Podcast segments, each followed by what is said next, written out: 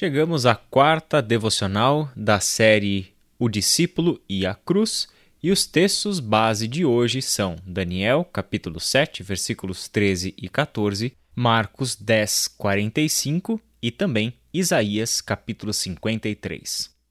O texto de Daniel 7, 13 e 14 diz assim: Depois, em minha visão naquela noite, vi alguém semelhante a um filho de homem vindo com as nuvens do céu ele se aproximou do ancião e foi conduzido à sua presença.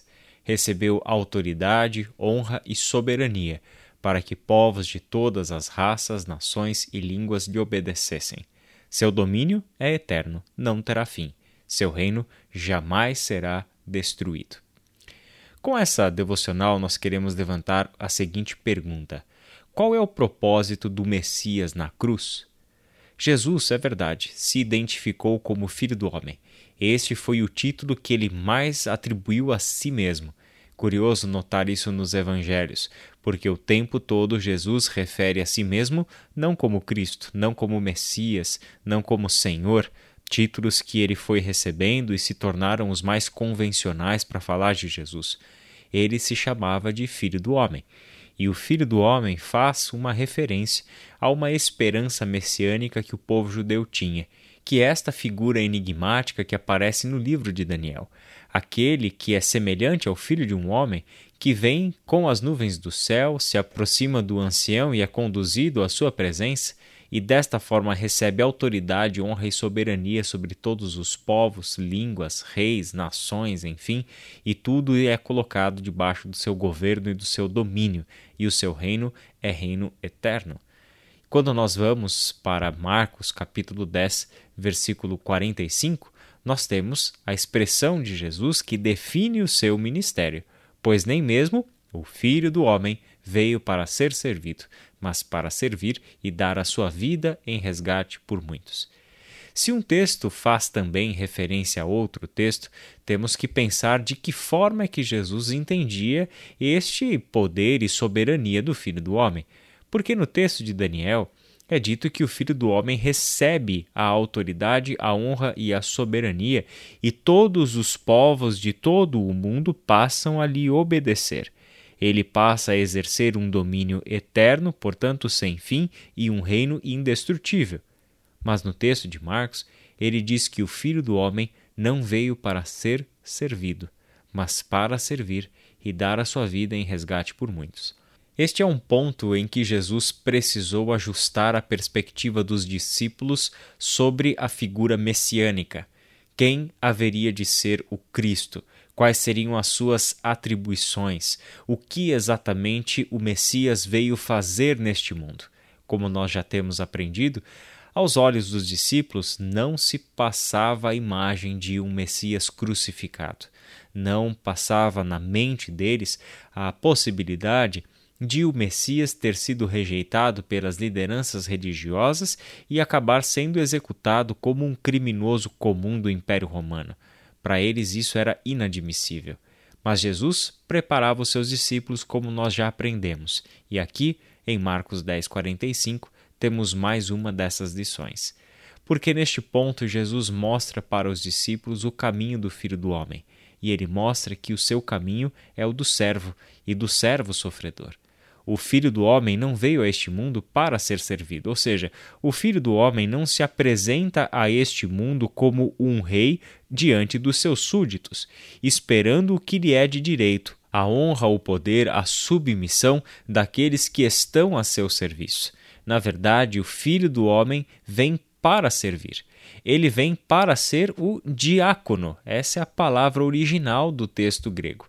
Ele vem a este mundo não como aquele que está é, em uma posição em que os outros, em que os seus servos o servem, mas ele está em uma posição em que ele pode deliberadamente servir aqueles que são os seus discípulos.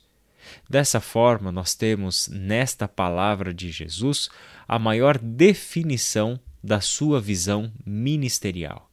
Jesus, como o Cristo e Messias, é aquele que está entre nós, exercendo o papel do servo. Mas o que exatamente é este papel de servo? O que exatamente é este serviço? Porque, convenhamos, essa também se tornou uma palavra muito comum no nosso meio. É muito tranquilo ouvirmos pessoas se identificando como servas umas das outras, pessoas que gostam até mesmo de bater no peito e usar o serviço como um instrumento da sua própria vaidade, do seu próprio orgulho. Dizer que serve ao outro é algo que nós falamos dentro do nosso vocabulário evangélico com muita frequência. Mas será que o nosso conceito de serviço é o mesmo do de Jesus? Porque aqui ele deixa claro até onde ele iria com o seu serviço. Ele deixa claro que o seu agir como servo consistia inclusive em dar a sua vida em resgate por muitos. Ele sabia que a sua trajetória o levaria à cruz, como nós temos aprendido. Mas o propósito desta cruz era justamente um resgate por aqueles que eram os injustos. Ele sabia que o que ele estava definindo como o caminho do servo era aquele caminho sobre o qual Isaías havia escrito. Isaías capítulo 53. Temos nesta passagem doze versículos que falam com muita clareza o caminho do servo ao qual Jesus se referia. Quem creu em nossa mensagem? A quem o Senhor revelou seu braço forte? Meu servo cresceu em sua presença como tenro broto verde, como raiz em terra seca. Não havia nada de belo nem majestoso em sua aparência, nada que o atraísse. Foi desprezado e rejeitado, homem de dores que conhece o sofrimento mais profundo. Demos as costas para ele e desviamos o olhar. Ele foi desprezado e não nos importamos. Apesar disso, foram as nossas enfermidades que ele tomou sobre si e foram as nossas doenças que pesaram sobre ele. Pensamos que o seu sofrimento era castigo de Deus, castigo por sua culpa mas ele foi ferido por causa de nossa rebeldia e esmagado por causa de nossos pecados. Sofreu o castigo para que fôssemos restaurados e recebeu açoites para que fôssemos curados. Todos nós nos desviamos como ovelhas.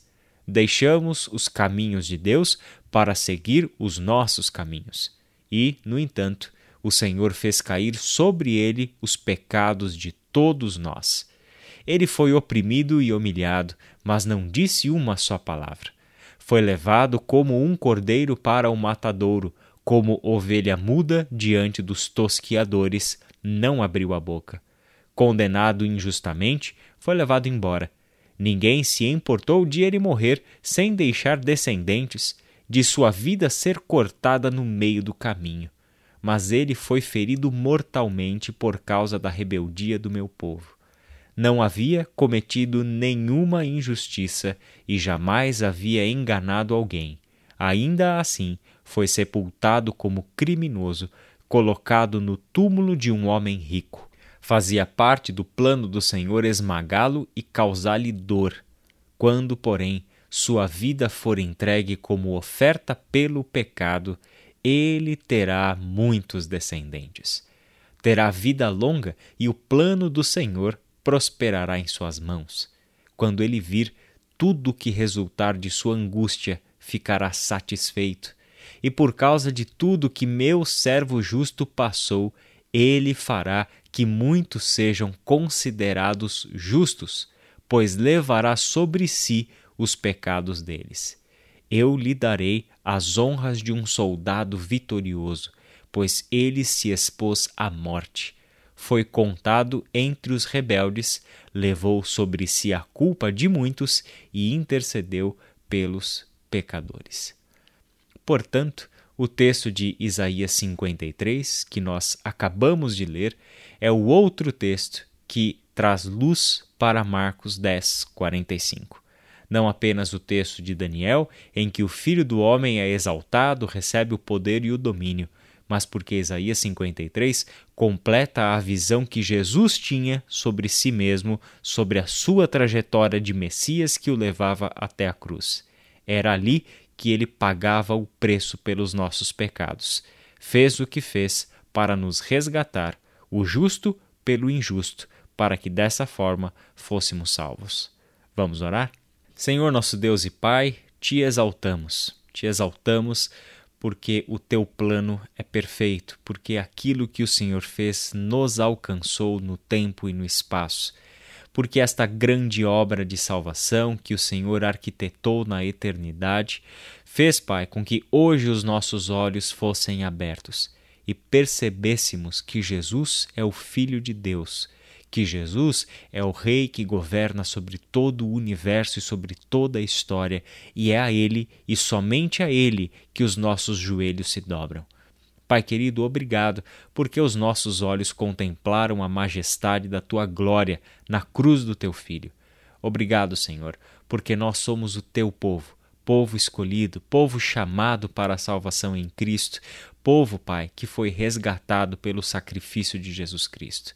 É esta oportunidade e privilégio que o Senhor nos concedeu como uma dádiva em Cristo Jesus que queremos abraçar e, a partir dela, construir a nossa vida. Orienta o teu povo, Pai, a viver segundo tua vontade. Orienta o teu povo a viver até as últimas consequências do discipulado de Cristo.